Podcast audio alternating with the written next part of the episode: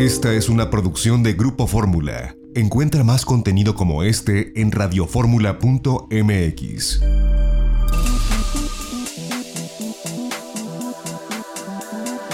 Grupo Fórmula presenta a Mari Carmen Cortés, Marco Antonio Mares y José Yuste. Las tres personalidades más destacadas de la economía, las finanzas y los negocios en Fórmula Financiera.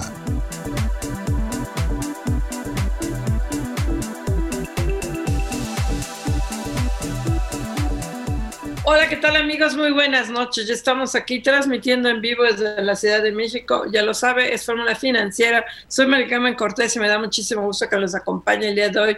Un día de muy malas noticias económicas para empezar tempranito a las 6 de la mañana. Creo que antes el INEGI subió el PIB nominal con una caída de 18.7 al cierre del segundo, del segundo trimestre, pues una caída muy impactante. El IGAE muestra al cierre de junio una pequeña recuperación, pero sigue estando pues a niveles de octubre de 2011. La caída del PIB nominal es la peor de la historia del país desde que se mide el PIB. O sea, olvídese la del 2009, la del 1995. Ninguna había sido tan profunda como esta.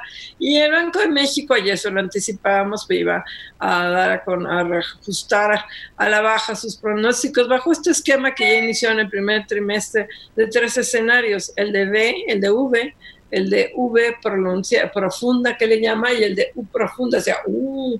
El peor es el de la U porque ese, la caída del PIB sería de 12.8%, que es hasta ahorita el pronóstico más negativo de todos los que se han publicado en México, una caída de menos 12.8% para este año y un crecimiento chinchurriento, conste que dije chinchurriento con che, de 1.3%. Ese sería el peor escenario. El más optimista, que pues ojalá se alcanzara, que es el de la B, sería una caída del 8.8% y un crecimiento del 5.6. Pero esto partiría de la base de que se encuentra la vacuna, de que se aplica, de que el, el TMEC empieza a funcionar y genera inversiones. O sea, ese es como el mundo perfecto. Y yo lo que mucho me temo es que el mundo imperfecto es el que va a prevalecer y que muy probablemente el escenario de la U profunda sería más que pesimista, muy realista.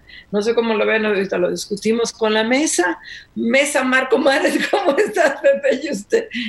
¿Qué tal? ¿Cómo estás, Mari Carmen Cortés? Muy buenas noches. José Yuste, muy buenas noches. Pues sí, la verdad es que muy malas noticias en materia económica el día de hoy, de todas partes, de, todos los ángulos.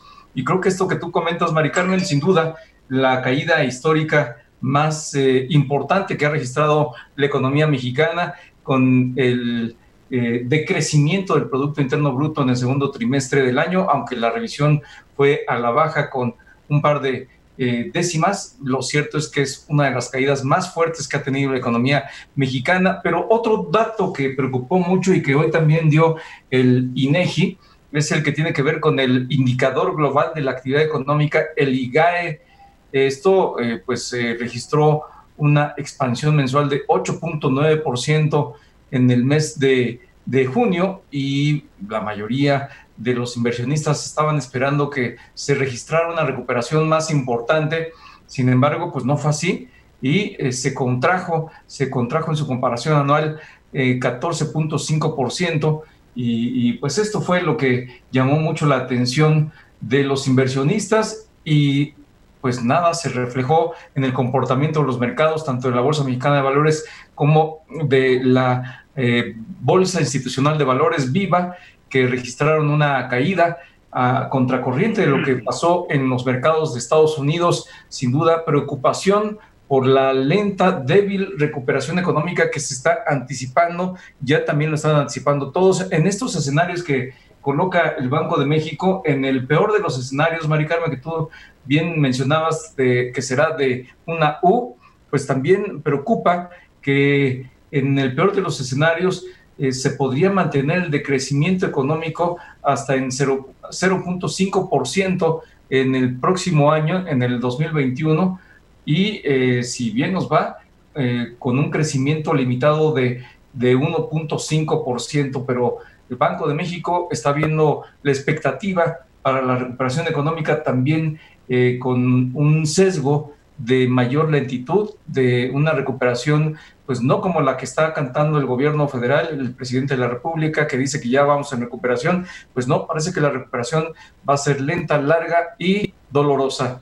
José Yuste, muy buenas noches. Hola Marco Mares, Mari Carmen Cortés, ¿qué tal? Buenas noches. Bueno, ustedes ya lo dijeron.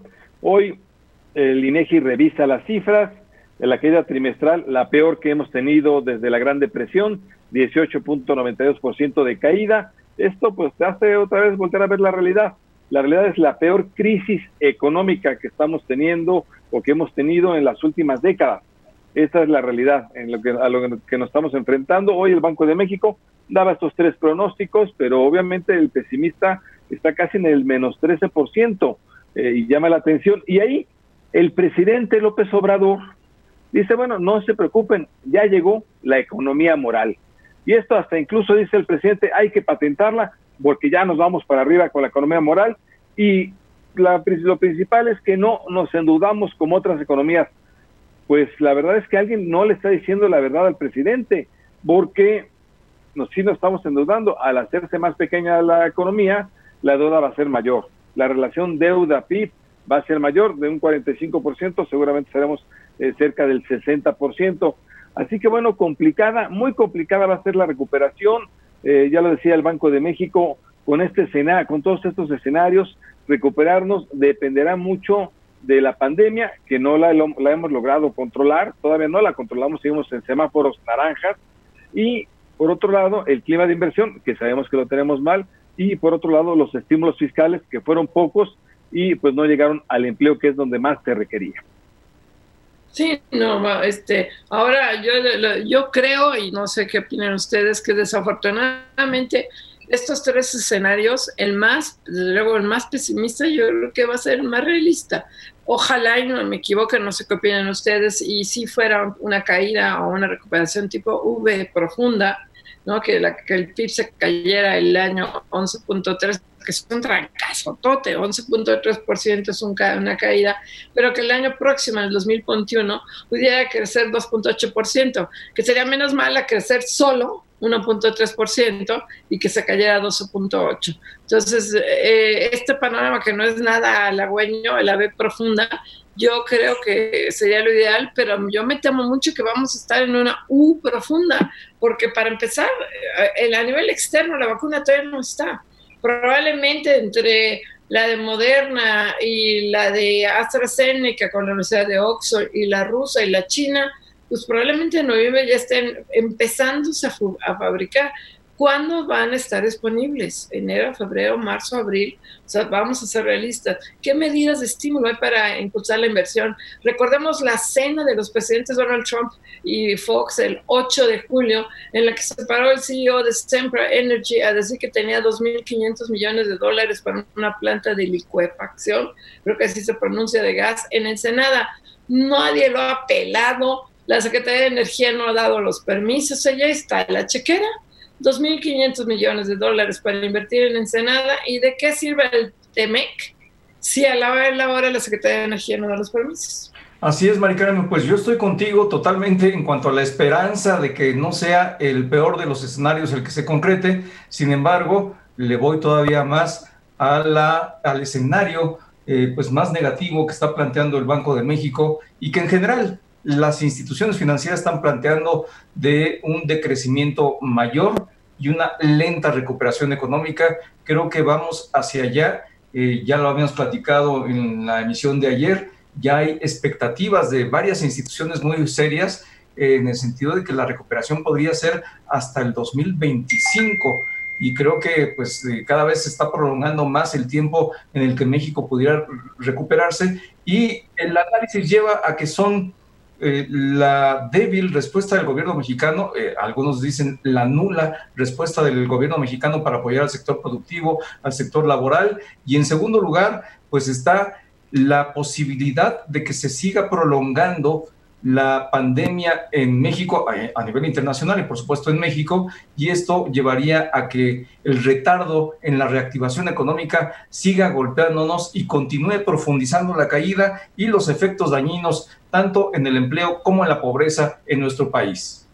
Así es, y bueno, por otro lado, otro tema, sigue este, esta fuerte enfrentamiento entre Grupo Alemán con Carlos Cabal Peniche y Grupo Prisa, pero el Grupo Prisa, el tenedor del país, del periódico del país, dice, oigan, ustedes hicieron una asamblea, no nos invitaron teniendo el 50% de acciones, pusieron como que había sido, o sea, fue, hubo ahí un, dolo porque pusieron un comunicado de prensa, realmente hicieron de comunicado de prensa como si realmente fuera de la propia empresa cuando no lo aprobamos, realmente cambiaron el, consejo de administración, a los al director general, al director de finanzas, cuando tampoco lo aprobamos, y desde luego, bueno, pues eh, han querido entrar, quisieron entrar en el tema de la política editorial.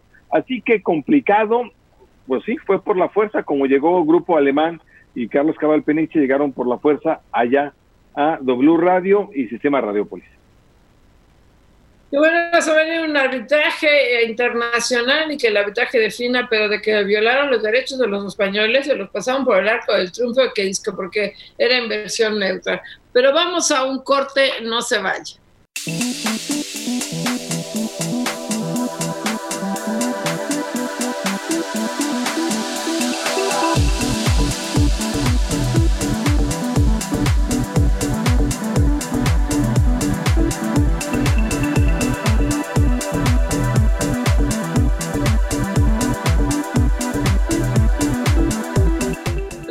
Aquí, nos da mucho gusto que tenemos en la línea al gobernador del Banco de México, Alejandro Díaz de León. Alejandro, ¿cómo estás? Muy buenas noches. ¿Qué tal, Mar Carmen? Muy, buenas noches, un gusto estar con ustedes. Gracias. Oye, yo antes que nada felicitarlos por el nuevo formato de, en que informaron hoy eh, todo lo que es el resumen ejecutivo del informe trimestral de inflación. Me gustó mucho, eh, muy claro, presentan un cuadrito que está sensacional con los escenarios de crecimiento del PIB. Y, desde luego para ti me imagino que lo más importante es que hablemos de los escenarios de la inflación, porque es el reporte trimestral de inflación, pero desde luego la nota son sus escenarios económicos y el más, que yo ya no sé si es el más pesimista o más realista, que es el de la U profunda, pero a ver, platícanos, por favor. Sí, cómo no, con gusto. Eh, como ustedes saben, el día de hoy dimos a conocer el informe eh, ya en el trimestre anterior, eh, que en mayo habíamos dado a conocer, en lugar de un escenario central y un intervalo, habíamos dado a conocer tres escenarios, precisamente porque el choque no tiene su origen en, eh, la economía o en el ciclo financiero, sino más bien en un tema de salud que es completamente ajeno a la economía, pero ha implicado pues una suspensión de actividades durante algunos meses y en algunos sectores y más prolongada en unos que en otros. Eh, y precisamente por lo mismo seguimos considerando que es útil, dado que todavía eh, enfrentamos incertidumbre significativa por el lado de la pandemia, si bien ya conocimos del trimestre anterior a este, pues toda la evolución de la actividad económica en abril, en mayo y en junio, ya vimos que el piso se tocó en mayo para la gran mayoría de los sectores, que empezaron a mostrar una inflexión al alza en junio, que esta en algunos sectores fue más eh, importante que en otros eh, y todavía eh, a, pesar de ese rebote estamos en niveles de actividad pues muy bajos respecto a lo que se tenía antes de la pandemia. Esa, esa, esa contracción fue mayor que, que, la que se tenía considerada en los tres escenarios de hace tres meses. eso da lugar a una revisión a la baja para este rango mínimo eh, y, máximo de, actividad para este año, a uno de una contracción de 8.8% eh, y, y entre ese número y 12.8%, es decir, una contracción significativa y mayor a la que se había previsto hace tres meses, que era de menos 4.6 a 8.8%. Eh, por ciento.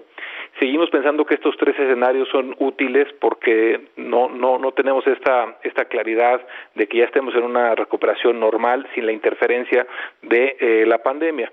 Eh, eh, para el 2021, el hecho de que tuviéramos una contracción mayor a la anticipada en el segundo trimestre, de alguna otra manera permite que una base de comparación baja para el año siguiente pues de tasas de crecimiento superiores que se prevén que estén para el año entrante entre 1.3 y 5.6%. Claro, Alejandro Díaz de León, ¿cómo estás? Te saluda Marco Antonio Mares, muy buenas noches. ¿Qué tal, Marco Antonio? Buenas noches. Alejandro, eh, creo que es bien, bien interesante porque ustedes eh, han hecho escenarios que han venido modificando conforme van viendo la información y a mí me llamó la atención este escenario en el que plantean, en el caso más eh, difícil, que pudiera registrarse una caída casi del 13% y que pudiera prolongarse al 2021 con un decrecimiento también o un crecimiento muy limitado. ¿Qué elementos son los que eh, estarían en juego para que pudiera concretarse este escenario que pues hasta ahora es el peor? Sí, eh, ese escenario de una contracción de, del 12.8% para este año eh, sobre todo está tendría soporte o estaría basado en una persistencia de la debilidad económica, ya sea por la suspensión de actividades en, eh, en diversos sectores, eh, o bien que la afectación y la debilidad de la demanda sea más persistente o más sostenida a lo largo de, del año. y destacaría que cuando vemos las gráficas de, los, eh, de las trayectorias que, que, dimos a conocer el día de hoy, pues también destaca pues que en el caso de las tres, pues se ubican por debajo de lo que las correspondientes de hace tres meses hubieran tenido, no solo eh, para el cierre de este año, sino inclusive también para el cierre del siguiente. Es decir, si se revisa esta esta proyección de, actividad eh, por esta pues mayor contracción eh, que se presentó en el segundo trimestre y por estos retos que se han eh, pues reflejado en mayor debilidad o una pues una tonía más sostenida por el lado de la actividad económica. Así es, Alejandro. Estamos platicando con Alejandro Díaz de León, el gobernador del Banco de México, hoy presentando su informe trimestral. Te saluda José Yus. Alejandro, ¿cómo estás? ¿Qué tal, José? Muy buenas noches. Buenas noches. Oye, cuéntanos los factores para recuperarnos. ¿En qué consisten los factores donde va a depender la recuperación que están viendo? Bueno, yo creo que son varios los factores. Uno es eh, por el propio lado de la pandemia. Eh, sería crucial tener eh, pues un tratamiento más eficaz de lo que hasta ahora hemos tenido. En segundo lugar, sería también muy importante que las noticias por el lado de la vacuna y la disponibilidad que se pudiera tener de esta fuera pues un poco más eh, hacia finales de año y que no y que no fuera hasta hasta el año entrante pues eso eso podría ser muy muy útil. Y eso son un poco en cuanto a los escenarios asociados con la con la pandemia. Y la otra es en cuanto a cómo estamos mitigando y lidiando con la pandemia pues tiene que ver con pues tratar de acotar eh, las afectaciones por el lado del, del empleo. Eh, segundo tratar de minimizar el cierre de, de negocios y de actividad productiva eh, en la medida en la que eh, se cierren más negocios, pues va a ser más difícil y más lenta la recuperación. Eh, así que ese es un, un factor también clave. Y el, el último que destacaría es que si bien desde antes de la pandemia ya teníamos en nuestro país pues un reto por la marcada debilidad de la inversión, pues ahora se profundiza y se agudiza con, con la pandemia. Así que debemos de pues buscar todos los elementos que se puedan pues utilizar para eh, realmente dar un, cambio significativo en la tendencia que ha tenido la, la inversión, eh, que es, eh, pues al final del día, el elemento más importante para poder sostener pues un ritmo de crecimiento económico más alto a lo largo del tiempo. Lo han comprobado otras economías emergentes que han podido crecer de manera de manera rápida, especialmente en Asia. Que, que siempre viene aparejado de un proceso de inversión importante, tanto pública como privada. Oye, en, cuanto a lo que se refiere al empleo, me llama la atención que pese a los tres escenarios, que ninguno de los tres son un chiquitito, a la bomba, los tres son así como muy negativos. Sin embargo, para este trimestre son más optimistas en materia de empleos, de la, bueno, de pérdidas de empleos, que sean inferiores a lo que se haya estimado en el primer trimestre. Sí, este es un punto muy interesante eh, y, está reflejando que en parte la, la, contracción que se veía en el empleo pues estaba muy ligada a lo que históricamente hemos visto en otros eh, episodios o ciclos de contracción económica, de ver qué tanto cae la actividad y qué tanto cae eh, el empleo. En esta ocasión, eh, al ser un, un, choque completamente diferente, porque no tiene su origen en la debilidad económica, sino en este, sino en esta epidemia, pues lo que hemos visto en en la información más reciente es que ha sido más contenida la caída del empleo hasta ahora.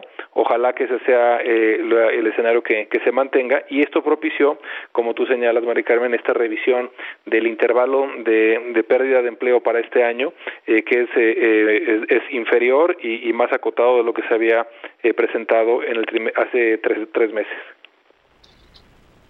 Sí, la verdad es que se ve complicado el panorama, Alejandro, y yo te preguntaría si ¿ves eh, algunos sectores o motores que pudieran detonar una mayor actividad económica y cuáles serían? Bueno, yo creo que eh, lo, que hemos podido ver es que el sector que ha eh, pues repuntado con mayor eh, vigor ha sido el manufacturero, eh, con mayor rapidez también la exportación, si bien de niveles que habían sido muy, muy bajos. en ese sentido, es importante que la demanda externa que ha mostrado signos de recuperación en, en junio, pues se sostenga, eso podría generar por el lado de eh, por el lado de la producción. Por el lado de los servicios, eh, y sí hemos identificado que hay servicios que están pues verdaderamente muy muy muy afectados, como el de alojamiento y alimentos preparados, etcétera, que, que realmente ha tenido una contracción muy significativa eh, y que también su recuperación en junio pues fue muy tenue, prácticamente imperceptible, eh, pues estos sectores sí van a tener una, un escenario pues mucho más eh, adverso en la medida en la que no podamos tener pues una recuperación de, de, de cierta eh, actividad o cierta normalidad eh, en mayor grado. Así que yo creo que los, los mayores retos los van a tener el sector de, de turismo, el sector de servicios alimenticios, etcétera, y probablemente por el lado de la producción, eh, aquellos que tengan una vinculación tanto con la demanda externa como con algunos otros elementos, como la parte de alimentos que hemos visto que ha tenido, pues inclusive aumentos en sus precios que han estado presionando a la inflación, pues pudieran tener un, mejor eh, desempeño económico. Y ahora que toca la inflación, Alejandro, por favor, cuéntanos el tema.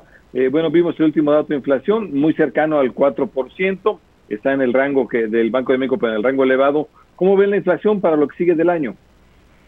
Sí, la inflación eh, también ha sido afectada por eh, la pandemia eh, de una manera eh, diferente. Primero, con una fuerte baja en los precios de los combustibles en, abril, que comenzó eh, a incrementar o, o, a deshacerse esa contracción en los siguientes meses. Después también hemos identificado en la parte subyacente, pues una recomposición muy importante, con una desaceleración en la parte de los servicios y aumentos en la parte de mercancías. Y presentamos en esta ocasión una serie de, variaciones mensuales desestacionalizadas para abril, mayo, junio, julio y agosto, para identificar cuáles han sido eh, los rubros de la inflación que han resentido choques. En particular, primero fueron los alimentos, eh, las mercancías alimenticias, que empezaron a presionarse al alza, a la baja la parte de servicios y especialmente servicios turísticos. Después empezaron a presionarse eh, las mercancías no alimenticias eh, y, y, algunos de estos que, que en junio tuvieron mayores eh, variaciones y ahora recientemente inclusive la educación, cosa eh, pues muy atípica pero muy explicable por esta eh, pandemia, pues ha tenido una, una contribución a la baja, una desaceleración importante en la educación, que es justo cuando revisaban las colegiaturas en el, en el mes de, de agosto. Entonces, Alejandro, no, no, eh, te, te, disculpa Alejandro, te tenemos que interrumpir y lamentablemente el gobernador del Banco de México, Alejandro Díaz de León, nos cae la guillotina, ya sabes que aquí de repente nos cortan, entonces muchas gracias Alejandro. Gracias. Les mando un saludo, buenas noches. Gracias, buenas noches. Hasta luego.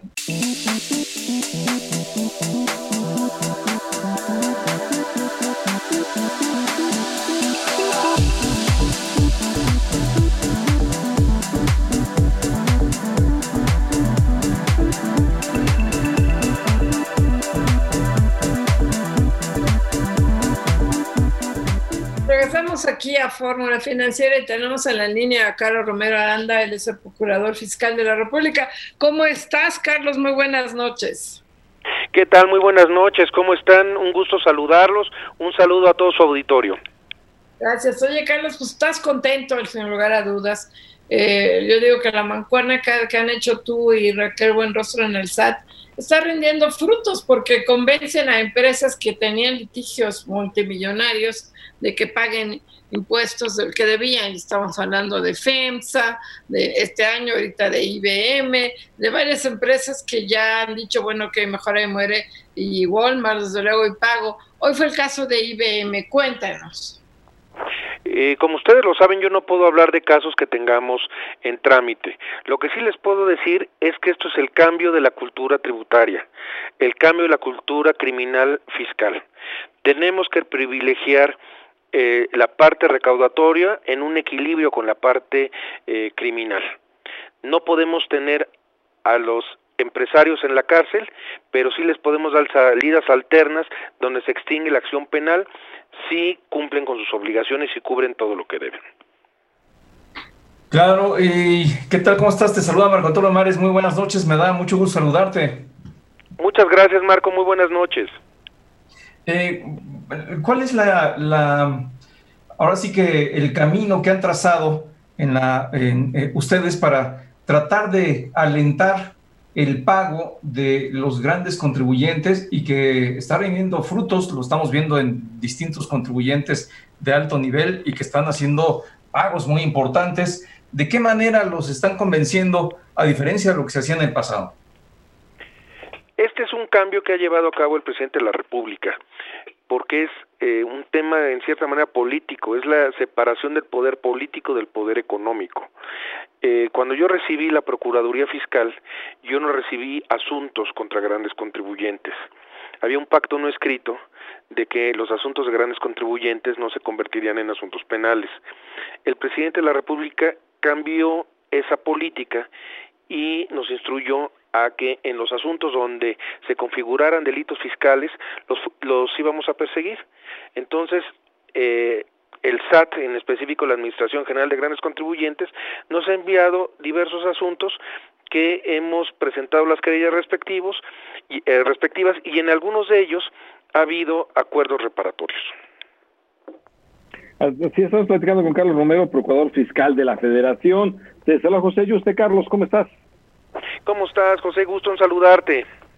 Igualmente, Carlos. Oye, bueno, pues ya vimos IBM, hizo oficial esto, la propia empresa lo hizo oficial, el pago de impuestos que se debía de adeudos anteriores, lo ha hecho oficial Walmart con prácticamente 9 mil millones de pesos, lo ha hecho oficial eh, también eh, FEMSA, también con otros 9 mil millones de pesos. En fin, la verdad es que sí son ejemplos donde se están poniendo al día. ¿Son las únicas tres empresas que están poniendo al día o hay más, Carlos?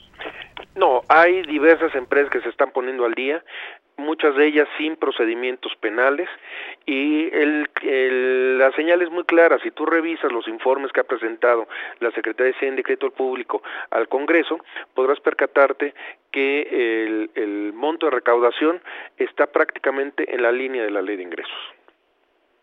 Esto es interesante porque, bueno, no nos puedes hablar de casos específicos, pero no sé si nos puedes hablar de montos en totales, ¿no? El caso IBM, que ya la empresa informó que fueron 669 millones de pesos, pero de lo que se ha logrado este, recaudar, de los eh, número de casos este, en este año, porque pues, por lo menos sabemos de, de dos de 8 mil millones de pesos y algunos más pequeños, pero deben ser varios. entiendo que de casos específicos no hables, pero de montos y de número de casos.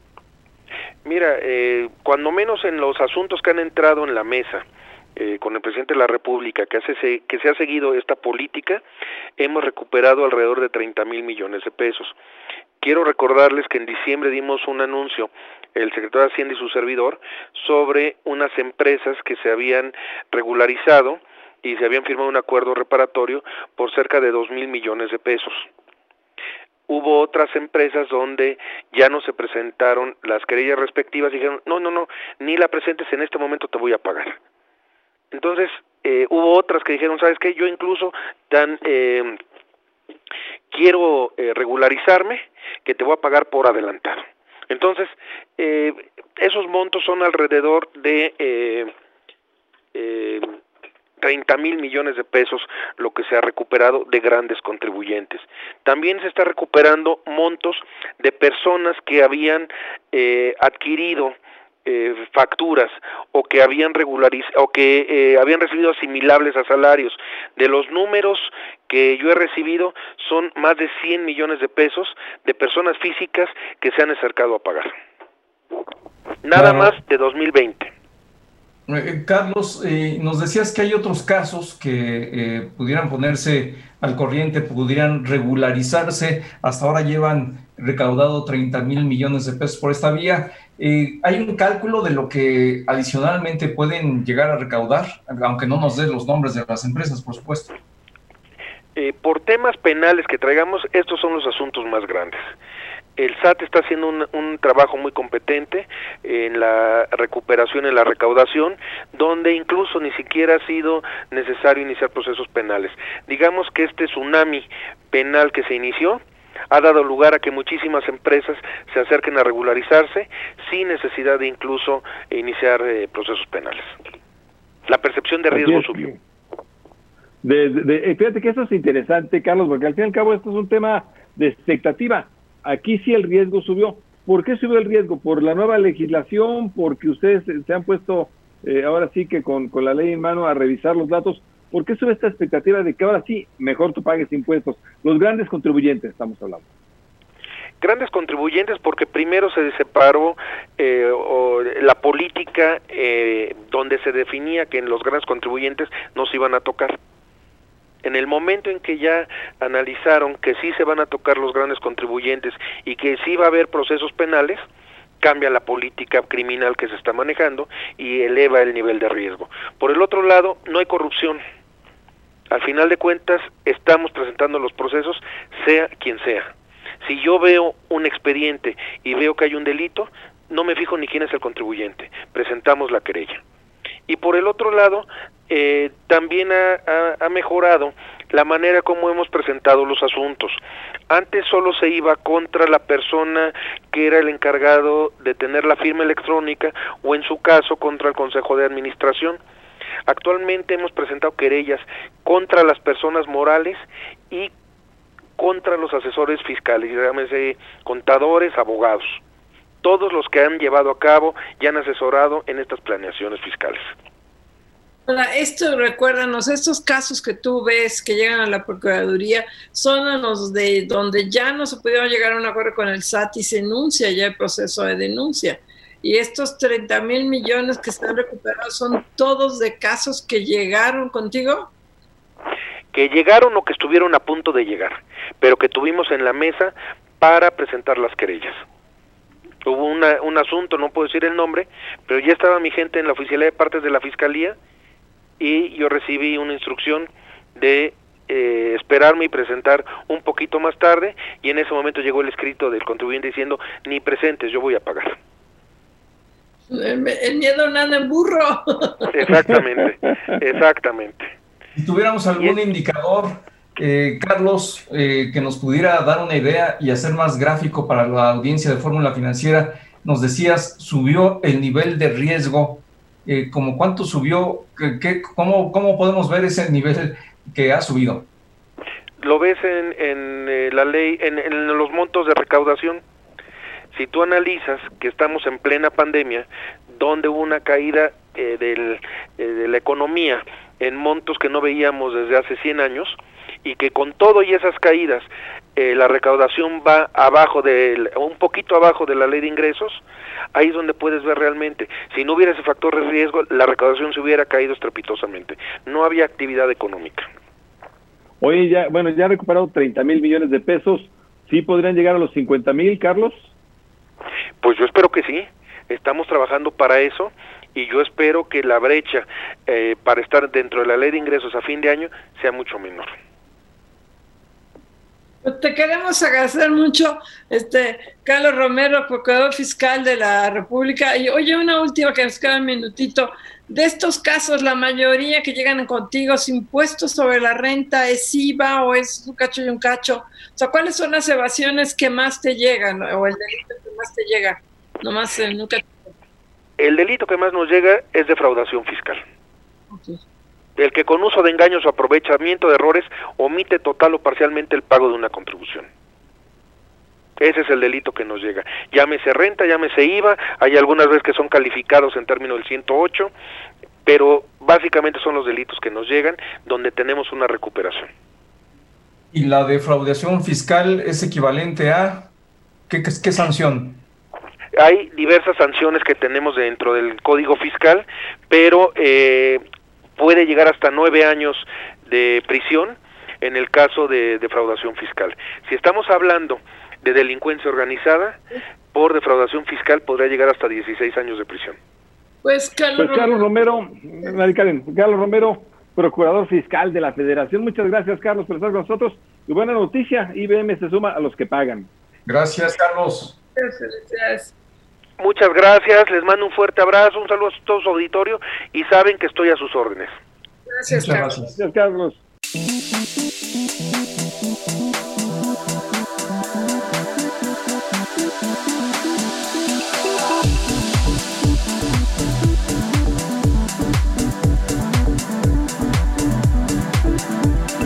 Estamos aquí a Fórmula Financiera y tenemos en la línea a Manuel Molano. Él es el economista en jefe del IMCO, el Instituto Mexicano para la Competitividad.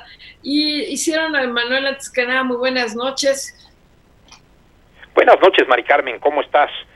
Con un gustazo, como siempre, de escucharte. Oye, hicieron ustedes un diagnóstico sobre el mercado energético y medidas para hacerlo más competitivo, pero si hay un sector que va para atrás como los cangrejos, desde que inició la 4T es el energético, o sea, lo que se pretende es fortalecer los monopolios de la CFE y de, Pemex. El gobierno un día sí y otro también está haciendo todo lo posible para terminar con la competencia. Pues sí, pero realmente antes de las reformas del 2012 no tenías un, un mercado de energía, Mari Carmen. Realmente lo que tenías eran dos agencias del Estado que controlaban prácticamente todas las actividades eh, relacionadas con tanto hidrocarburos como electricidad. Y obviamente, pues, cuando hay una apertura al mercado, hay eh, decisiones fuertes que tomar. Una empresa que es un monopolio no se puede manejar igual que una empresa que está en competencia. Y yo creo que, pues, hay resistencias naturales de eh, los funcionarios, de los sindicatos, para que ocurra esta eh, transformación, pero pues bueno, ahora ya eh, también eh, estas, estas fuerzas de, como diría Trump, el Estado profundo, eh, pues ya convencieron al López Obrador de que ese es el camino a seguir y que la reforma del 2012 generó una situación inequitativa para las empresas del Estado y que las dejaron eh, morirse y las dejaron irse a la ruina financiera y que ahora necesitamos un, rescate.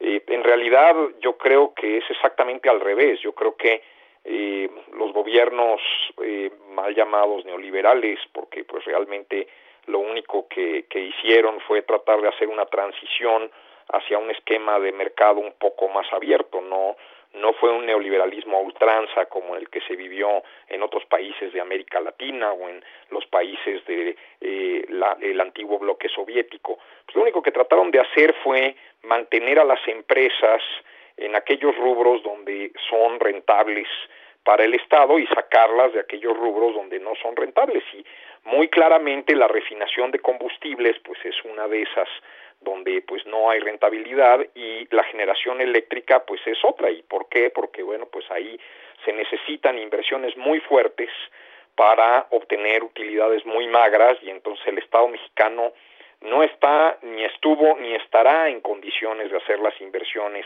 necesarias en estos segmentos, Mari Carmen.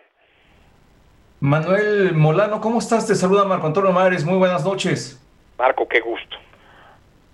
Eh, igualmente, Manuel, eh, platícanos cuál es tu punto de vista respecto de lo que a partir de este gobierno se está realizando, ya no lo estabas eh, planteando eh, tangencialmente, pero a partir de este gobierno se han tomado muchas medidas que aparent aparentemente van otra vez al fortalecimiento de las entidades monopólicas que existieron.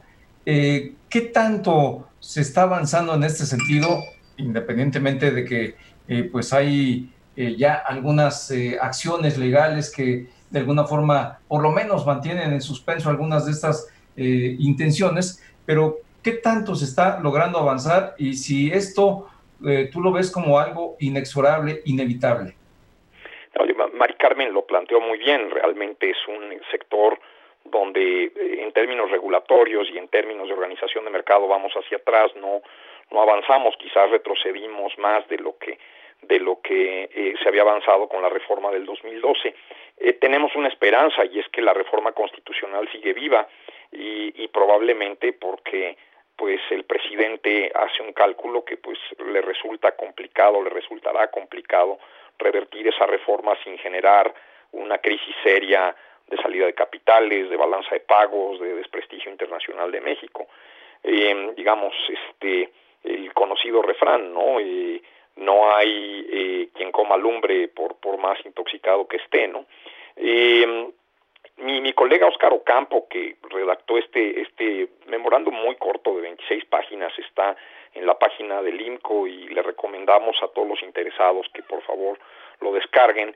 Pues eh, Oscar escribía de manera muy clara en el primer párrafo que hay, hay un concepto mal entendido de seguridad energética en esta administración, ¿no? Ellos piensan que eh, ser autárquicos, no comerciar con el resto del mundo, ser autosuficientes en la producción de energía, es lo que tiene que hacer el país y más allá de eso, que el Estado tiene que ser el empresario o la fuerza económica atrás de este mercado, ¿no?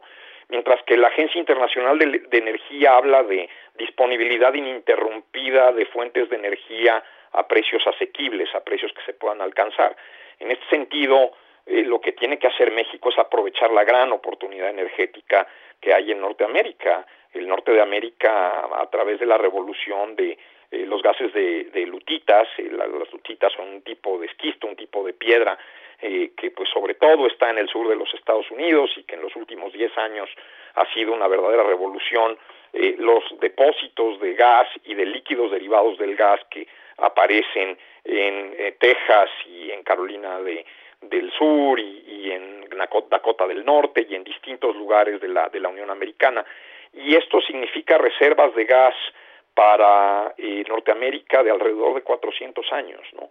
México pues es parte también de ese fenómeno, aunque no hemos explotado eh, estas, estas reservas de lutitas, también conocidas como shale gas, porque sí ha habido mucha oposición política y sobre todo mucha oposición política del presidente López Obrador y la razón es muy simple, la razón es que pues para el Estado siempre ha sido más rentable eh, para las cuentas públicas pues tener una renta petrolera eh, que en los buenos tiempos de Cantarel llegó a ser la mitad del gasto público, más de la mitad del gasto público. Pero pues esos recursos acabaron, ese, ese México con eh, superabundancia de petróleo se acabó. Eh, ayer el periódico Reforma reportaba que estamos eh, produciendo más o menos lo mismo que producíamos en 1978 y bueno, pues esto nos pone a pensar que hay que aprovechar más bien los tratados comerciales, la capacidad de México para atraer capitales de manera que pues se mantenga un orden eh, energético eh, diferente, ¿no? El Estado puede también obtener recursos a partir de las regalías y a partir de los derechos de esta explotación privada pero pues realmente lo que hemos visto es que tanto Pemex como la Comisión Federal de Electricidad pues son entidades que requieren cantidades cuantiosas de dinero para recapitalizarse para que su patrimonio vuelva a estar en números negros. En el caso de la CFE, el subsidio que hay que entregarle eh, para mantener el esquema de tarifas y el subsidio especialmente a los hogares está bajito de 80 mil millones de pesos al año. En el caso de, de, de Pemex, pues eh, creo que sí tendríamos que empeñar la patria por un siglo para poder rescatarla. Y entonces realmente aquí pues lo que lo que estamos aprendiendo es que cualquier bonanza se acaba, que nos acabamos este sector, pero que hay una gran oportunidad en este momento porque es uno de los sectores en donde no se ha invertido tanto en el último siglo y donde hay enormes oportunidades para la atracción de capital. Entonces, eh, Manuel, te, interrumpo. Manuel, Manuel, si me escuchas, sí. Sí, sí, ah, Manuel claro, qué gusto escucharte, economista en jefe del INCO, de Solá José Yuste. Oye, Manuel, viendo esta situación que ustedes están planteando en el memorándum, eh, ¿qué se puede hacer? Por ejemplo, con dos bocas, ¿qué podrías hacer? Con Pemex, ¿qué se puede hacer? Con CFE, porque parece que va exactamente, van todos exactamente en sentido contrario de lo que ustedes plantean. Mira, el, el memorándum de Óscar Ocampo brillante analista del INCO, plantea eh, una, una necesidad de que Pemex eh, abandone estos proyectos faraónicos de, de, refinación, probablemente tendríamos que encontrar los mecanismos para que las refinerías existentes no pierdan tanto, tanto dinero y para que eh, se pueda lograr la modernización de esas eh, refinerías. Desafortunadamente la obsolescencia tecnológica en muchas de estas refinerías las ha puesto en una situación en donde mientras más producen, más dinero pierden. Hay un tema ahí también de pérdida de producto por crimen organizado y entonces pues eso complica las finanzas eh, de Pemex de manera muy importante. En el caso de la generación eléctrica, pues si CFE quiere generar, pues bueno, podría habilitar eh, la infraestructura que está subutilizada o ociosa en hidroeléctricas, eh, pero también ahí hay un gran mito y una gran mentira, ¿no? Todo este tema de la intermitencia de las de las eh, energías renovables. Eh, realmente Alemania, por ejemplo, con mucho menos sol que en México, con mucho menos viento que México, se enfrentó a problemas de intermitencia cuando la energía eléctrica en, en, la red alemana estaba cerca del 50% eh, de, la, de, la energía producida. Es decir, México todavía está lejos de tener problemas de, de intermitencia o problemas donde el diseño de la red no nos permita incorporar tecnologías como, como viento y, o como sol. Y bueno, pues es básicamente, como bien lo escribe Oscar Ocampo, una, una lógica nacionalista, una lógica estatista, una lógica de control político, una lógica corporativista de eh, eh, sindicatos que votan en masa por un partido, no una lógica de negocio. La pues, constitución... Nos agarra la guillotina, ya sabes cómo está aquí. Ya sé. Interesante el estudio. Muchísimas gracias, economista, en jefe del IMCO. Manuel, gracias. Gracias Pepe, gracias Mari Carmen, gracias Marco, imco.org.mx, ahí está el estudio. Vamos a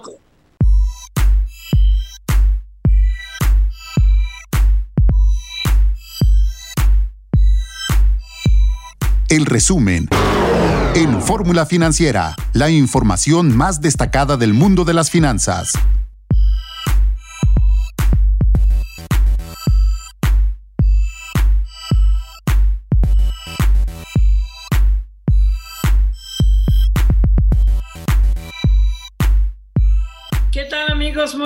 Noches. Le damos la bienvenida a la victoria de Telefórmula que se incorpora, se incorpora a partir de ese momento con nosotros y nos ve y saca el acordeón a través del canal 157 de Sky, 121 de Easy, 153 de Mega Cable, 354 de Dish, 161 de Total Play y a través de las cabreras en la República Mexicana y en Estados Unidos nos ven a través de Xfinity Latino y Latino View. Muchísimas gracias. Soy Maricarmen Cortés. Es la segunda hora de Fórmula Financiera y platicamos en la primera hora con el gobernador del Banco de México, Alejandro Díaz de León sobre estos tres escenarios que presenta por segunda ocasión el Banco de México en su informe trimestral de inflación. Y bueno, pues sí, las expectativas la, van a la baja. Hay tres escenarios, igual que en el primer trimestre, en forma de V, de V profunda o de U profunda, el peor es el U profundo porque implicaría una caída del Producto Interno Bruto del 12.8%.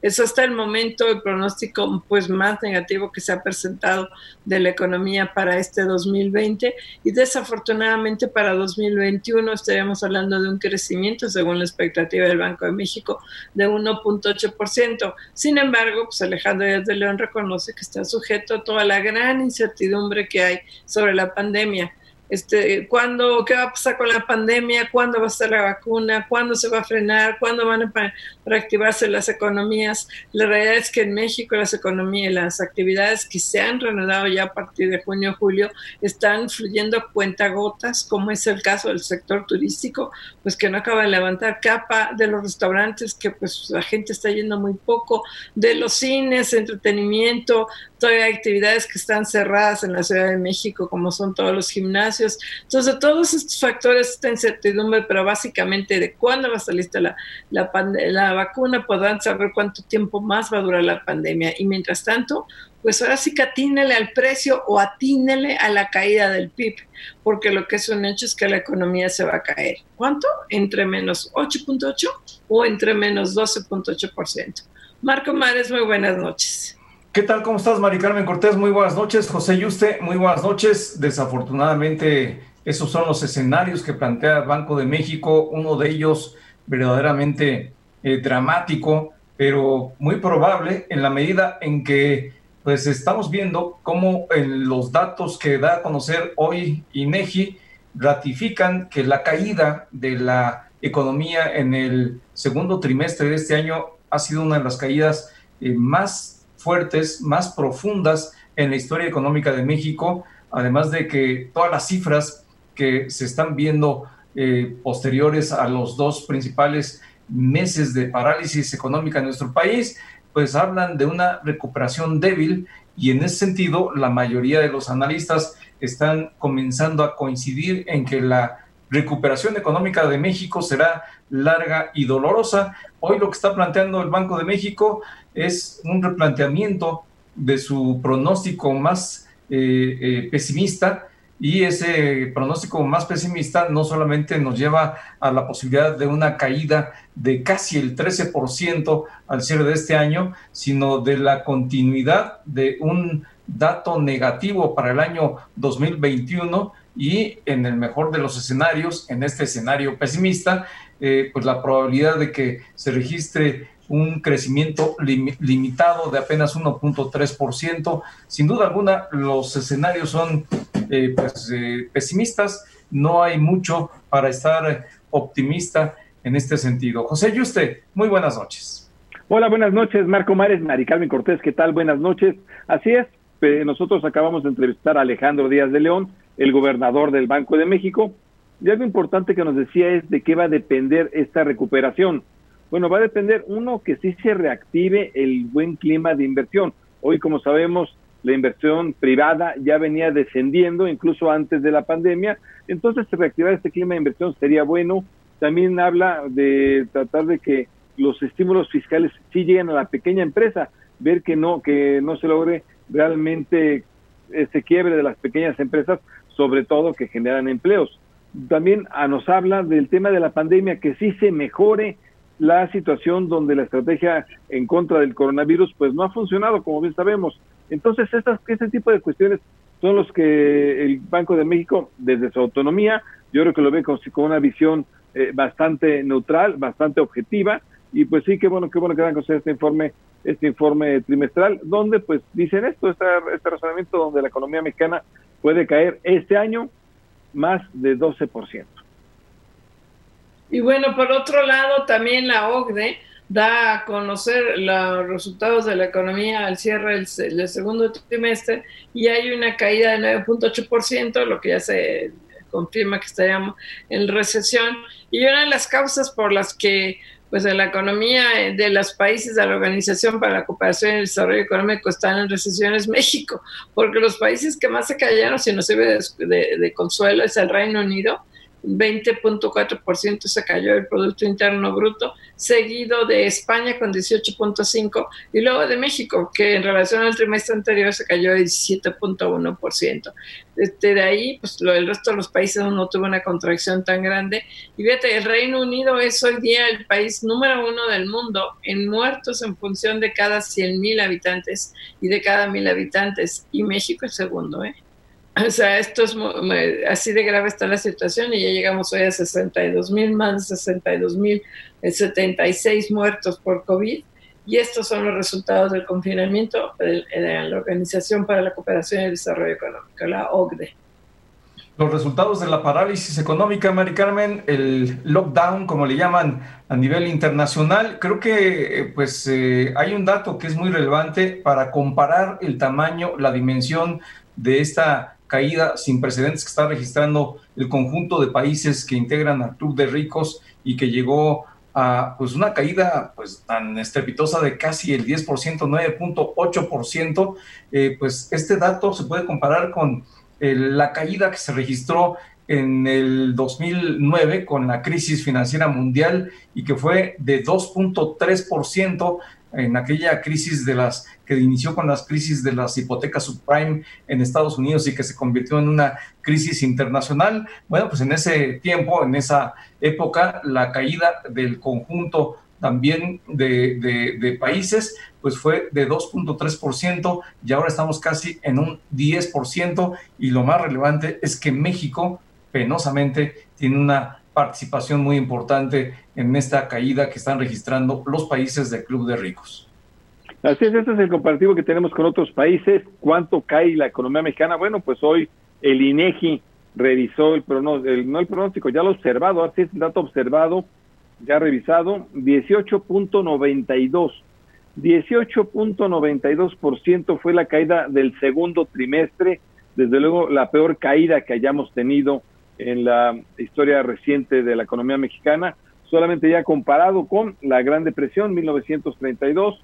Realmente hoy la economía mexicana está representando pues la peor crisis económica que haya tenido y un poco menos quizá con una ligera contracción solamente el sector agropecuario. De ahí en fuera, el sector industrial tuvo la peor parte y después seguido por el de servicios.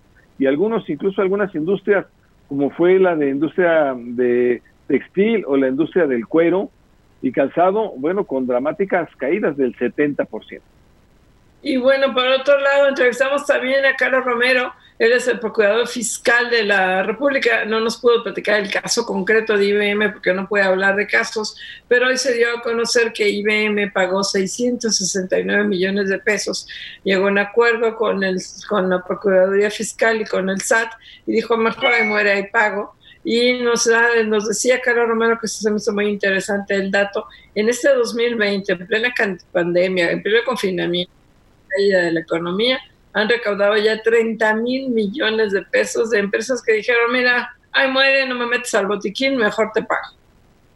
Así es, eh, pues una política muy eh, disuasiva la que están aplicando en este gobierno. La verdad, se elevó el nivel de riesgo, nos dijo el propio Carlos eh, Romero. Creo que se trata de algo que no, no, habíamos visto y en ese sentido creo que sí se está haciendo muy bien en este gobierno, el buscar que los grandes contribuyentes paguen. Y otro dato que me llamó la atención es que habló eh, la mayor parte de los casos de, pagos de incumplidos es por defraudación fiscal y por eso es que pues tienen miedo, mejor pagan.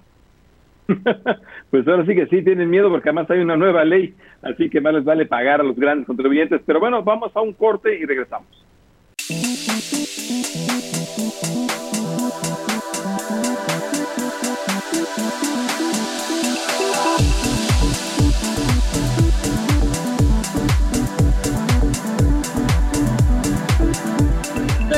Aquí a Fórmula Financiera y mira, por más que nos diga Hugo López Gatel, el subsecretario de Salud, que vamos súper bien, que vamos controlando la pandemia, que cada día los números van a la baja porque van a la baja las cifras de ocupación de, de, hospitales, que ese es el dato que él más cacarea, la realidad es que no vamos a la baja ni en número de muertos ni en número de hospitalizados, perdón, de, de contagios. Hoy se registraron 573.888 casos confirmados, 5.267 más que ayer. O sea, según le dices que cada vez tenemos menos, pues bueno, sí, frente a un pico que llegamos un día cerca de 10.000, tenemos 5.267. El promedio no baja de 4.000.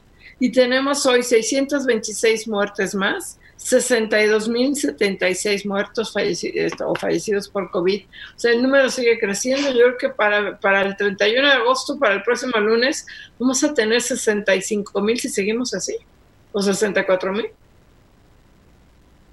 Pues la verdad es que eh, yo tampoco veo ninguna reducción en la tendencia de contagios, en el número de muertos, en... Eh, eh, lo único que sí, en lo que sí creo que tienen razón, y eso es porque se han enfocado en esa estrategia, en que hay camas disponibles, pero se han centrado en esa estrategia porque no hacen las pruebas y porque la gente no está llegando a los hospitales. Y el número de fallecimientos, el número de personas que llegan a los panteones, la verdad es que está siendo extraordinario. Es, eh, es de llamar la atención cómo el gobierno, aquí sí Hugo López Gatel, que es el, el estratega del gobierno, pues no cambia la estrategia, ¿no? Le echa la culpa a todo el mundo, pero la estrategia ha sido fallida. La verdad, el no hacer pruebas, sabemos que nos está llevando a que no identifiques a los que van a contagiar por lo menos a 20 de otras personas. Y el no utilizar cubrebocas, bueno, ha sido politizado. Cuando en otros países, bueno, estamos viendo, hasta en Inglaterra ya el primer ministro fue a presentarse ya con cubrebocas y fue a las secundarias a presentarse con cubrebocas y aquí no lo hacemos realmente incluso debería ser casi prácticamente obligatorio. El uso de cubrebocas es hoy en día lo que ya se sabe que evita el contagio en todo el mundo. Así que bueno, yo creo que estas dos cuestiones tan sencillas, pruebas y cubrebocas, el gobierno no las ha cambiado y no hay un ápice de autocrítica del gobierno. Echa la culpa al tabaquismo, a la obesidad, al alcoholismo, a, a, la industria de productos procesados, a todo mundo, pero él no tiene la culpa. Y bueno, creo que ya tenemos en, en vía Zoom, no sé si nos escuchas eh, o estás luchando con el Zoom, Alicia Galván. Ella es la directora médica y de regulación del laboratorio eh, Liemont. ¿Sí nos escuchas? Sí, perdón, estaba pensando que era por otro medio la entrevista y hasta que me confirmaron que era por Zoom, estaba, ya sabes cómo está esta situación. Alicia, pues queremos hablar mucho con ustedes porque ustedes, el laboratorio Leomont, van a ser los fabricantes, los productores de la vacuna con AstraZeneca y Oxford, este, la que está financiada por la Fundación Slim, la que tanto apoyaba López Obrador. Yo ya no sé en esta carrera cuál va a salir primero, pero eso para mí es lo de menos, lo importante es que salgan. Platiquen, ¿ustedes tienen capacidad para hacer creo que son 150 millones de vacunas. Ya una vez que se hagan las pruebas, y ahorita nos platicas de qué se van, una cosa que a mí me preocupa mucho, se habla de 150 millones de dosis para América Latina. Y la gente dice, ay, no, pues si somos 120 millones de mexicanos, nos va a tocar una por cabeza. Pues no. O sea, platícanos un poco esto. Bueno, pues buenas noches a todos. Eh, primero que nada, muchas gracias por el, el, espacio, porque sí es un motivo de muchísimo orgullo para Laboratorios Leomón haber sido seleccionados por el grupo AstraZeneca y por la Fundación Slim, que, que esa fue la, la, historia, ahorita se las cuento, eh, para que pudiéramos participar en este proyecto. La realidad es que eh, Laboratorios Leomón tiene una planta productiva, de producción muy grande que se planeó desde hace más de cuatro años, estamos en la fabricación y hoy está ya, es una realidad, que tiene la capacidad para fabricar 150 millones por el momento, pero podemos escalarlo a 250 millones. Estamos en, negociación, bueno, más que en pláticas con Astra por la cuestión técnica, porque este escalamiento tiene su, reto tecnológico, es un súper reto tecnológico, pero ese es el objetivo, lograr estas, eh, estas dosis que mencionas y escalar a 250. Qué bueno, qué bueno. Alicia, ¿cómo estás? Te saluda Marco Antonio Mares. Muy buenas noches, Alicia. Buenas noches, mucho gusto. En primer lugar, felicidades. Y sí me gustaría mucho, Alicia, que le platicaras a la audiencia de Fórmula Financiera cómo fue que se llegó a esta selección, por qué Laboratorios Leomont, que yo sé que pues, es un laboratorio muy importante, que tiene una capacidad eh, creciente de producción, y eh, cómo fue que ustedes también decidieron participar en la medida en que se trata de un acuerdo no lucrativo. Entonces, eh, también esto es muy importante decir. Correcto. ¿Qué tal, Marco Antonio? Gracias. Mira, fíjate, bueno, primero que nada, tal vez no, no lo sepamos porque el nombre no lo dice por sí mismo, pero Laboratorios Leomonte es un laboratorio 100% mexicano. Es un laboratorio que tiene más de 80 años de, haberse fundado y ha ido evolucionando con el país en estos 80 años. Y bueno, pues mm, por ahí de febrero, marzo, la Fundación Slim buscó al, director general de Laboratorios Lomont, el, ingeniero eh, Alfredo Rimochi, nos, nos buscó para ver si teníamos la capacidad productiva. Visitaron nuestra planta, decidieron que la planta tenía la capacidad y eh, AstraZeneca, eh, junto con Fundación Slim, tomaron la decisión de que fuéramos nosotros los, los eh, que realizáramos esta fase final de la vacuna, porque no sé si tienen claro cómo va a ser la producción, pero en Argentina se va a hacer la producción, digamos, de la materia prima, lo que es el, el, producto activo de la vacuna, pero esto no es suficiente, se necesita llevar de pues de estas cantidades gigantescas, con concentraciones gigantescas, a una dilución que pueda ser aceptada por el ser humano. Y esto es lo que nos van a enviar de Argentina y el Laboratorio León se va a hacer la formulación para poder generar esta, esta vacuna. Pues realmente interesante. Alicia, te saluda José Yuste, ¿cómo estás? ¿Qué tal, José? Mucho gusto. Igualmente. Oye, Alicia, cuéntanos por favor, ¿qué hacen Leomón que fueron, pues, eh, ahora sí que seleccionados por AstraZeneca y, Fundación Slim pues, a, nivel latinoamericano. ¿Qué es lo que ustedes hacen bien? Eh, sé que hacen algunos genéricos, pero también hacen innovadores, tengo entendido. Cuéntanos un poco. Bueno, sí, fíjate que en la historia de Leomonte hay cosas muy interesantes. Nos enfocamos en, pues, en productos eh, genéricos, eh, en la gran mayoría. Tenemos unos genéricos de marca, que así se le llama en el, en el mercado farmacéutico, de mucho éxito y mucho renombre. Sin embargo, eh, decidimos incursionar también en algunas innovaciones. En este contexto de la vacuna, finalmente nosotros estamos realmente metiéndonos a un innovador, es un reto gigante, porque es una innovación a nivel mundial y pues es una necesidad que estamos viendo que representa para Leomón pues eh, un camino conocido porque nosotros ya habíamos incursionado un poco en el terreno de las vacunas, bastante, pero pues ahora es pues el reto gigantesco y, eso es lo que quisiera que, visualizáramos. El reto no es que, que, hagamos un genérico o hagamos un innovador, porque eso ya lo sabemos hacer. El reto es el tiempo. No, lo que normalmente toma pues un proceso de un año en hacer la transferencia tecnológica, hacer, ahora lo tenemos que hacer en cuestión de tres o cuatro meses. Y bueno, pues es, es un reto que estamos tomando con mucho orgullo, con muchas ganas y, y sobre todo pues con una gran capacidad de, gente que estamos eh, dedicando 100% a este proyecto. De hecho, yo he sido director médico y regulatorio, pero en este momento todo mi foco va a ser en, en el aspecto regulatorio de la vacuna. Oye, ¿cómo, en qué fase va? Porque hay toda una especulación Hoy la este, Moderna decía que ellos estaban más avanzados, los rusos dicen que ya se brincaron todas las etapas.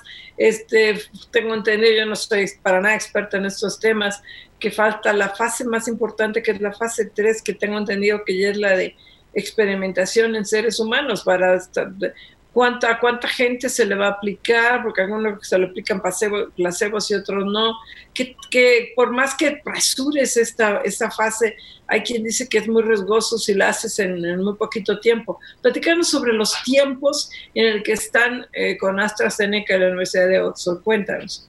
Mira, esta es una muy buena pregunta porque nosotros eh, estamos... Eh, acostumbrados en la industria farmacéutica a seguir lo que se llaman las buenas prácticas de, fabricación, las buenas prácticas de investigación. En AstraZeneca, en Leomont, en MapScience, que es el socio de Argentina. De otra manera, no estaríamos en este proyecto, eso es importante. Las fases de investigación tienen dos grandes grupos. La fase preclínica, que es cuando investigas en animales antes de tocar a cualquier ser humano.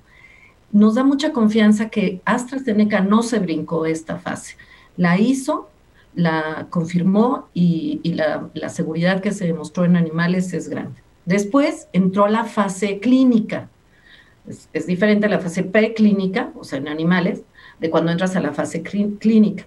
La fase clínica para lograr este, una autorización de una, de una autoridad regulatoria competente tiene que pasar por tres etapas. Fase 1, que es cuando estás probando en poquitas personas, voluntarios, que, estás probando dosis, seguridad. La fase 2, donde ya aumentas. Cuando hablamos de poquitos en la fase 1, estamos hablando de decenas de personas. En la fase 2 estamos hablando de cientos o miles de personas, mil personas. Y en la fase 3 estamos hablando de miles, de, de 10, 20, 30 mil. En este caso se ha hablado hasta de 50 mil personas que van a recibir la vacuna. Antes de esta investigación clínica, no se va a poder utilizar la vacuna de manera eh, general. Eh, de forma que nosotros vamos a, en noviembre, que se termine la fase 3 de la fase clínica, entonces íbamos a estar eh, nosotros recibiendo ya la vacuna para empezar a fabricarla. quiero decirles, y mencionaste un tema, no me acuerdo quién de ustedes mencionó un tema muy importante, esta, esta inversión es sin fines de lucro. Leomonte está participando con la misma filosofía que, que, Astra ha mostrado en, a nivel mundial. Alicia, desafortunadamente en el radio tenemos un tiempo muy limitado, nos va a cortar la guillotina. Te agradecemos mucho la entrevista, Alicia Galván, directora médica. Y después podremos actualizarnos. Gracias, Alicia. Perfecto, no, hay problema. Mucho, mucho gusto en saludarlos y, estamos a sus órdenes. Gracias, Gracias. Regresamos.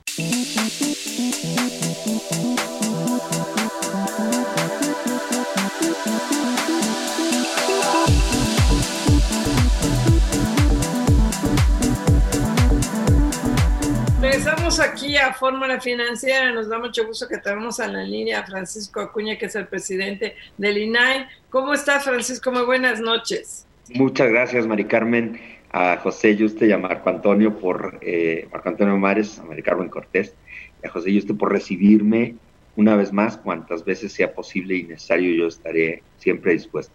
Oye, pues, Francisco, gracias.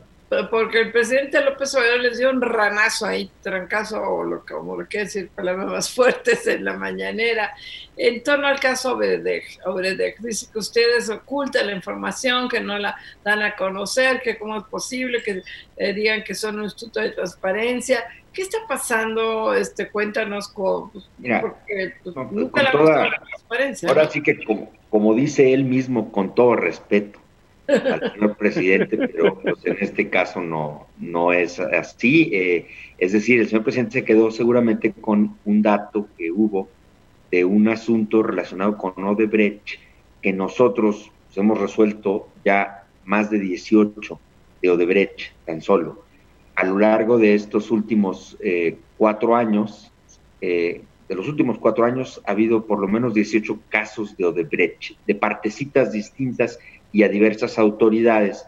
El primer caso que eh, llegó y que nosotros confirmamos efectivamente la reforma, la reserva, es que no se podía de otra. La ley, por una cuestión de seguridad de Estado, establece que cuando un asunto se encuentra en la fase de investigación, de un ministerio público porque se presume que hay un delito, como es en el caso de Odebrecht, pues bueno, la, información de una averiguación previa, ahora se llama carpeta de investigación, es intocable, esa es reservada porque la ley lo establece para que los ministerios públicos puedan hacer su deber, es una cuestión que da seguridad de Estado, seguridad jurídica y por tanto seguridad al Estado mexicano.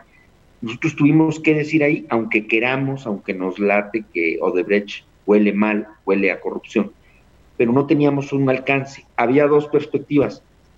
La, ley, la Ley General de Transparencia, que se, se, nació en, en 2015, establece que el INAI puede derribar una reserva de información cuando hay elementos de corrupción, sí, pero elementos jurídicos. En ese momento no era posible invocar los nuevos delitos de corrupción que establece o que estaban ya reconocidos en el Código Penal Federal, eh, eh, porque había una cuestión, los señores senadores cuando legislaron y reformaron el Código Penal Federal, le pusieron una condición suspensiva terrible, que era que hasta que hubiera fiscal anticorrupción podrían esos tipos legales nuevos cobrar vigencia. Algo tremendo, se hizo a domini y eso se llevó la friolera de más de tres años, hasta que el 2019, el año pasado, en febrero, nombraron a la fiscal anticorrupción María de la Luz Mijangos se pudo o se podía aplicar la reserva, las soluciones. Entonces nosotros, hay que decirlo, cuando Santiago Nieto estuvo acorralado, lo estuvieron, eh, eh, pues lo hicieron eh, dimitir el, procurador en funciones que quedó después de Cervantes Andrade, que fue el que dijo Cervantes Andrade, el asunto de Odebrecht va a darse a conocer pronto. ¿Qué se entiende por eso? Pues que la averiguación previa estaba satisfecha y cerrada. Sin embargo, su sucesor, que ni siquiera era procurador, porque era procurador en funciones, guardó el asunto y le puso un cofre y no dejó sacar nada. Eh, a pesar de que tenía ya que hacerlo, ¿qué tendría que haber hecho? Pues consignarla ante el juez. Bueno, pues nosotros, cuando Santiago Nieto dijo, y esto ya lo dijo en 2017, que había elementos para acusar a Peña Nieto, Enrique Peña Nieto, de que dinero de Odebrecht había sido destinado a su campaña electoral en 2012, en ese momento nosotros dijimos, hay una voz de un fiscal electoral que está en funciones y que está acusando una cuestión que ya tiene otra dimensión. A partir de ese momento en que Santiago Nieto dijo eso, nosotros dijimos, vamos a invocar interés público, no anticorrupción como se establece en la ley, porque no había fiscal anticorrupción. Nosotros somos una autoridad, o sea, no, no podemos aunque queramos internamente, porque sabíamos que esto olía muy mal, porque era el único caso, es México el único caso en el que no ha pasado todavía nada. Y lo digo tal cual con Odebrecht, porque lo que está pasando con el señor Lozoya, discúlpenme, pero hasta ahorita hay una extradición concedida por arreglo, por acuerdo, y el presunto responsable, evidente, eh, eh, está en una condición de testigo colaborador bastante cómoda y bastante envidiable para cualquiera Claro, Francisco, permíteme interrumpirte eh, en este punto porque es exactamente lo que acabas de mencionar. Eh, todo lo que hemos estado conociendo se ha venido haciendo público. El presidente expresa un deseo y se cumple al día siguiente que se conozca la denuncia y que, sea, que se conozca todo lo que declaró y se hace pública. Eh, todo esto está ensuciando el procedimiento, el proceso. Tú decías, es el único país en donde no ha pasado nada. ¿Crees que pase algo con todo lo que estamos viendo? Pues mira, no debo especular por mi condición de autoridad, pero lo que sí te puedo decir es que con qué eh, actitud el fiscal general de la República, don Alejandro Gertz, yo fui a verlo en enero del 2019. Y le dije, oiga, don Alejandro, le dejaron una terrible herencia la, la administración anterior. Pero pues ya es suya porque usted, él era también encargado del despacho de la Procuraduría General de la República a partir del primero de diciembre del 2018. Yo lo fui a ver en 2019. Ya sabíamos que se iba a volver, se iba a convertir en fiscal general de la República. Ya lo fui a ver cuando ya era fiscal. Y le dije, don Alejandro, le heredaron una espantosa herencia, que es el asunto de Odebrecht.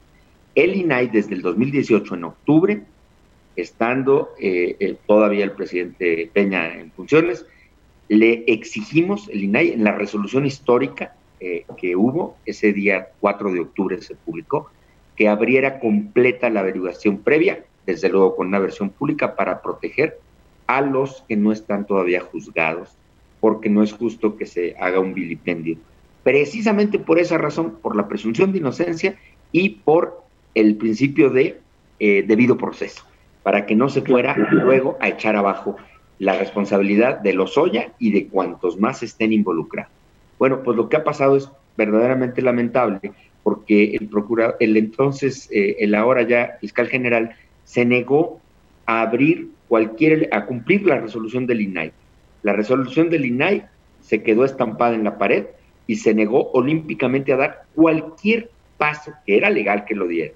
Y ahora que consiguió la extradición por acuerdo, no porque lo haya conseguido por, por, el elemento internacional de su gestión jurídica, no, por acuerdo, ahora sí sueltan todos los datos, ahora sí hay filtraciones, ahora sí hay una cantidad de referencias.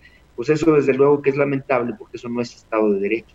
Eso claro que está ensuciando el proceso y claro que puede esto llegar a costar tremendas varapalos o sorpresas negativas cuando vengan los jueces, el juez competente conozca el asunto y lo tenga en sus manos puede venir a ocurrir lo que pasó con Florence Cassés, por aquel, eh, eh, pongo el ejemplo mayúsculo, aquí no hay un montaje en el término que se acusó el entonces este, eh, penosa circunstancia que hubo en relación a la detención, pero aquí puede venir a pasar algo así, porque justicia no es filtrar.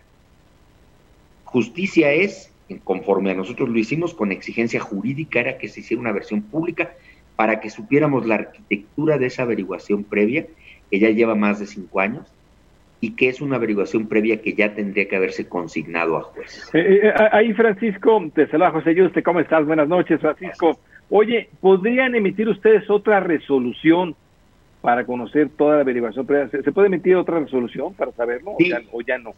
Sí, claro. Lo que pasa es que ese asunto, esos asuntos de Odebrecht fueron varios y muchos se fueron cumpliendo, pero no tenían la dimensión de importancia a la fecha. Si ahora llegan solicitudes y se vuelven a negar por la Fiscalía General de la República, lo que puede pasar es que nuestra resolución nueva abarque hasta el ahora, hasta este día, hasta el día que se hasta el día que se presente el recurso respecto de la solicitud incumplida. Esta última que dictamos el 4 de octubre de 2000 el 4 de octubre de 2018, repito, abarca una parte muy importante de la, de la averiguación, pero no abarca lo último.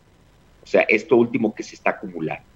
Eh, eh, desde luego que si se llegan a presentar solicitudes que lleguen a ser bateadas o negadas por la Fiscalía General de la República, pues podrían convertirse en recursos para ampliar la apertura a más, ¿no? Eso, desde luego, y el criterio lo seguiríamos respetando.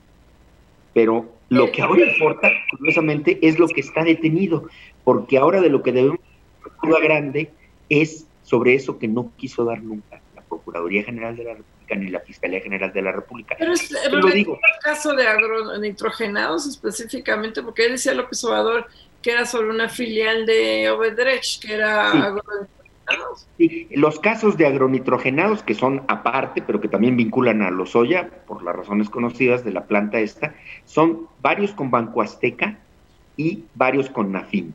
Y los de Nafin están, y uno de TV Azteca, de Banco Azteca, perdón, está detenido por los jueces de amparo, que son dadivosos y conceden amparos. No, no podemos porque incluso las, la, fecha de las audiencias son en, septiembre y en octubre de este dentro de unas semanas.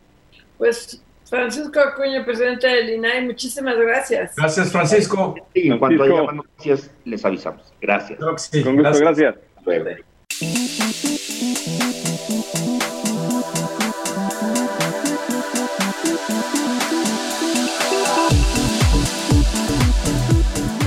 Regresamos aquí a Fórmula Financiera y tenemos en la línea Raúl Feliz, economista, catedrático de economía. ¿Cómo estás, Raúl? Muy buenas noches, como buenas noches, Mari Carmen. Buenas noches. Muy bien, muy bien de verte, no nomás de escucharte. Oye, hoy puras malas noticias económicas, el Producto Interno Bruto nominal, ya teníamos el, el, otro, pero de todas maneras una caída de 18.9. Los tres escenarios económicos que da a conocer el Banco de México, el de la U prolongada es una caída de 12.8%. ¿Cuál de los tres, tú que eres economista experto, ves más factible que realmente se alcance? Mira, déjame decirte que los datos de hoy que publicó el INEGI parecen muy malos, pero yo pienso que no son tan malos. ¿Por qué? Porque son datos revisados de lo que ya nos habían dado a conocer hace un mes con la información oportuna. Y es ciertamente una caída de 18% de la economía o 17 si la vemos trimestre a trimestre, no es una buena noticia. Pero hay algo a lo que tal vez no se le ha prestado la atención debida. Y es que se publicaron las cifras del IGAE, que es la estimación del Producto Interno Bruto mensual. Nos permite tener una lectura más precisa de lo que pasó en el segundo trimestre. Y el crecimiento de la economía en junio, comparado con mayo, es ya de casi 9%. Es decir, ya no estamos cayendo. La economía se dio la vuelta en el mes de mayo y los indicadores que tenemos oportunos nos sugieren que en julio ha continuado la recuperación y pensamos ya que para el tercer trimestre, comparado tercer trimestre contra segundo, veremos crecimientos entre 8 y 9%. Todavía la variación trimestre a eh, trimestre del 2020 contra trimestre del 2019, esa va a seguir negativo, pienso yo, hasta el primer trimestre del próximo año. En relación a tu pregunta, yo pienso que el escenario más realista es el escenario llamado tipo V profunda, que es un escenario medio, porque el más optimista es tipo V, el más, eh, el más pesimista es U profunda. Eh, en este escenario, el banco estima una caída de 11.3% este año y un crecimiento el próximo año de 2.8%. La estimación que nosotros tenemos eh, en nuestro análisis es una caída este año de 10.2 y un crecimiento de 3.5 en el 2021.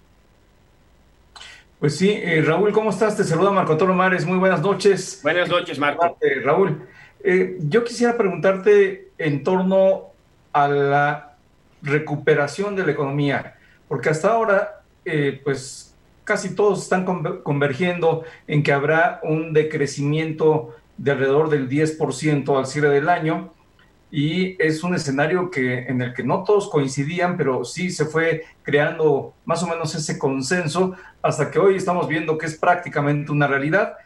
Y por el otro lado, lo que también se está construyendo es un consenso alrededor de que la recuperación económica va a tardar un mayor número de años respecto de lo que hasta ahora veníamos viendo. ¿Qué, tan, ¿Qué tanto tiempo podemos o no llegar a tener esa prolongación en el tiempo de la recuperación? Mira, hacemos un, un ejercicio aritmético simple, Marco. Si el próximo año la economía rebota 3%, que de alguna forma es el escenario eh, que la mayoría esperamos, y luego ya en el 2022 y los otros tres años que restan de esta administración, México regresara a crecer como crecía antes del coronavirus, que no hay razones para que crezca más, al 2, 2 y medio, quizás a finales del sexenio regresaremos al Producto Interno Bruto que tuvimos en 2019. Y este sexenio, como el de Miguel de la Madrid, pasará a la historia por cero crecimiento no, eh, directo en, el, en los seis años, o muy cerca de cero, y como lo que importa para el desarrollo económico, que eso sí le importa a López Obrador, es el crecimiento per cápita, pues tendremos un Producto Interno Bruto per cápita que será 6% menor, porque crece 1% la población cada año a final del sexenio. De ese tamaño es el golpe eh, que vamos a heredar como consecuencia de esta crisis y del manejo que se ha hecho desde los altos puestos del gobierno eh, mexicano. Así es, Raúl. Oye, por otro lado está el tema de la deuda. Me llama mucho la atención la estrategia que trae tanto el secretario de Hacienda como el presidente. Dicen, bueno, no nos estamos endeudando. Esto, en estricto sentido, es cierto, pero al hacerse más pequeña la economía y mantener la deuda, sobre todo en dólares, obviamente la relación de deuda-PIB está creciendo. No sé, llegará al 60%, en fin, ahora nos dices cómo es. Pero ¿qué tanto te preocupa este tema? Lo digo por las agencias calificadoras, ¿qué tanto nos preocupa, Raúl? Mira, eh, yo estimo que, y hay que, yo le reconozco a la Secretaría de Hacienda, que ante una caída de, la, de 20% en la actividad económica en el primer semestre, logró más o menos mantener la recaudación. En parte por algunos ingresos extraordinarios, que ya ustedes saben los casos, y en parte porque todavía no se siente todo el impacto de la recesión del segundo trimestre. Nosotros estamos estimando que México va a terminar con un déficit amplio, en sentido amplio, requerimiento financiero del sector público, del orden del 5% del Producto Interno Bruto.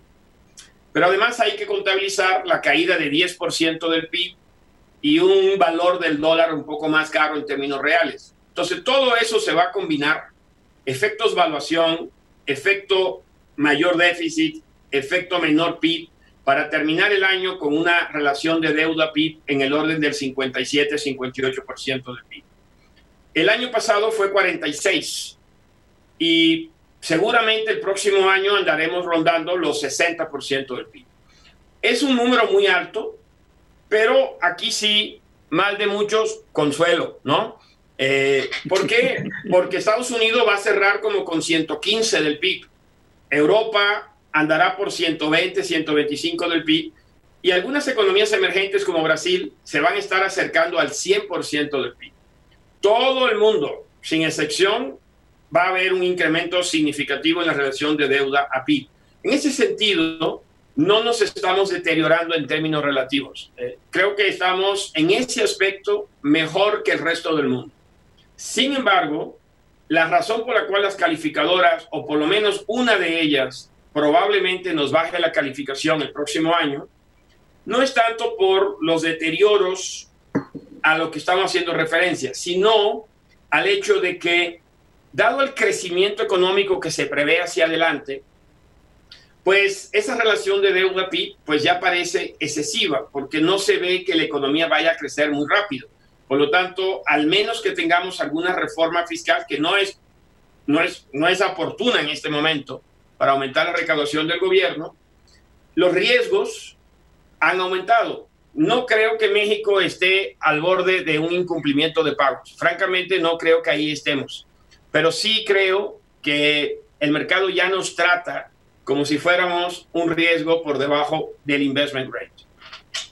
Bueno, esto, eh, si la deuda va a estar alrededor del 57, 60% del PIB y eh, todo el mundo va a crecer, entonces a lo mejor no está tan errónea la estrategia del gobierno de no dar apoyos fiscales porque si hubiera apoyos fiscales a lo mejor estaríamos en 100% como Brasil.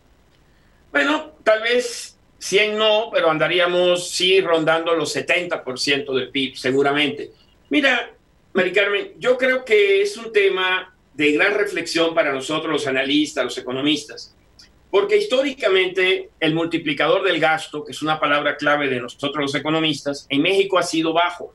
De hecho, es menos de un o sea, le metes un peso a la economía y más o menos en México históricamente genera 50 centavos de PIB. Es decir, no, no parece ser, un, no, ha, no ha sido históricamente un buen negocio eh, el gasto público en México. Ha sido muy improductivo. Quizás, dada la circunstancia que enfrentamos, hubiese sido más productivo. Yo francamente no creo que había una salida mágica al tema de la caída de la actividad económica a través del gasto público. Un gasto público adicional, bien focalizado, hubiese ayudado a mitigar los efectos terribles sobre pobreza que tiene el COVID? Creo que sí. ¿Hubiese cambiado la dinámica de crecimiento de la economía de forma significativa? Creo que no. Claro. Eh, Raúl Feliz, viene el paquete económico. ¿Qué esperas que se incluya? Porque creo que uno de los objetivos sería la reactivación económica, la eh, recuperación. Medio minuto que se nos acaba el programa. Se nos acaba el tiempo. Bien, eh, yo lo que estimo es que va a venir una estimación de crecimiento del PIB en el orden del 3%, que es un poco donde está ahorita el consenso, creo que no van a diferir mucho del consenso, van a privilegiar la estabilidad de las finanzas públicas, eh, creo que van a, intentar regresar eh, el próximo año a un superávit primario cero, por lo pronto, este año no se va a lograr la meta de superávit primario. Estamos estimando un déficit primario de 1.415 del PIB. Creo que va a ser eh, más de lo mismo, más de lo mismo. La recuperación de la economía va a venir de las exportaciones. Raúl, se nos acaba el programa, déjate la guillotina. Muchísimas gracias, Raúl. Raúl, muchas gracias. bueno, muy buenas noches. Buenas, noches. Gracias, Mari Carmen. José Carmen, Marco, gracias. La producción de bienes con la asistencia de Cinti Sánchez, José Juan Rodríguez. Nos vemos mañana. Muchas gracias. Adiós, Raúl. Esta fue una producción de Grupo Fórmula. Encuentra más contenido como este en radioformula.mx.